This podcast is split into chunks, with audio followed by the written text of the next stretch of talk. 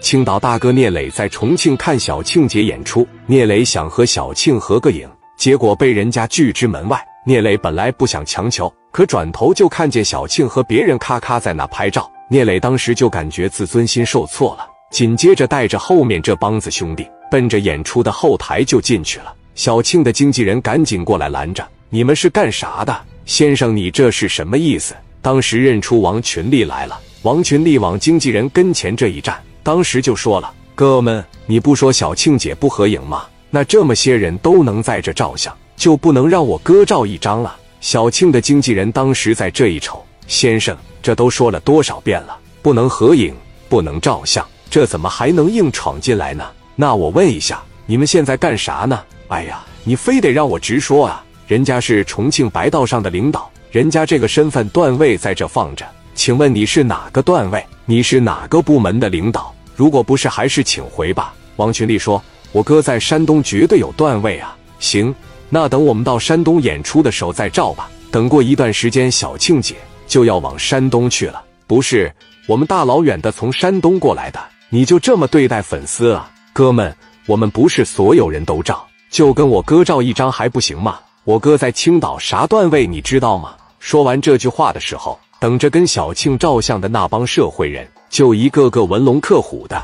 当时一瞅说：“你什么段位啊？你在山东什么段位啊？这是重庆，这他不是山东，给你们惯的。我看看你们几个什么段位，我瞅瞅来。”这句话一说完，聂磊当时一瞅他，眼镜啪嚓的往上一推，对面顶多十个，聂磊这边小二十个。聂磊不存在害怕，而且就那经纪人狗眼看人低的死出，聂磊就贼膈应他。王群力一瞅，我不跟你吱声了。我问小庆姐，王群力当时来到了小庆的跟前，就说了：“姐，你能不能跟我哥合个影，还我哥一个心愿呢？”小庆说：“不好意思，先生，我的工作都是经纪人安排的。那你的意思，照不照相还得听他的呗？不但照不照相得听他的，甚至我每天吃什么、几点起床、几点休息、去哪演出，都是我的经纪人给我安排的。不好意思，你跟我的助理沟通吧。来，下一位，咱们接着照。”他就在那跟别人照，就不搭理聂磊。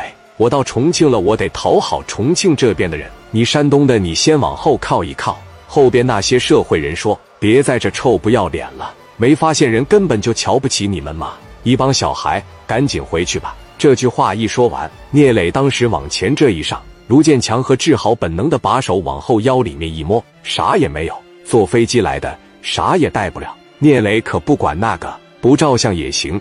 但是你瞧不起人，那你就不对了。那种轻蔑的眼神真他招人膈应。聂磊往前一来，你刚才说啥？你再说一遍。我说你们有个鸡段位，又不是重庆的，没发现重庆这些领导都没照完呢？你们照什么照？聂磊那脾气一上来，连自己都揍，根本不受控制。聂磊瞅着那小子，你纹个身，穿了一个小挎带背心，跟谁俩蹦蹦哒哒的，啪嚓就一个大嘴巴子。聂磊这一个嘴巴子可以说是用尽了全力，一下给那小子嘴巴就扇出血了。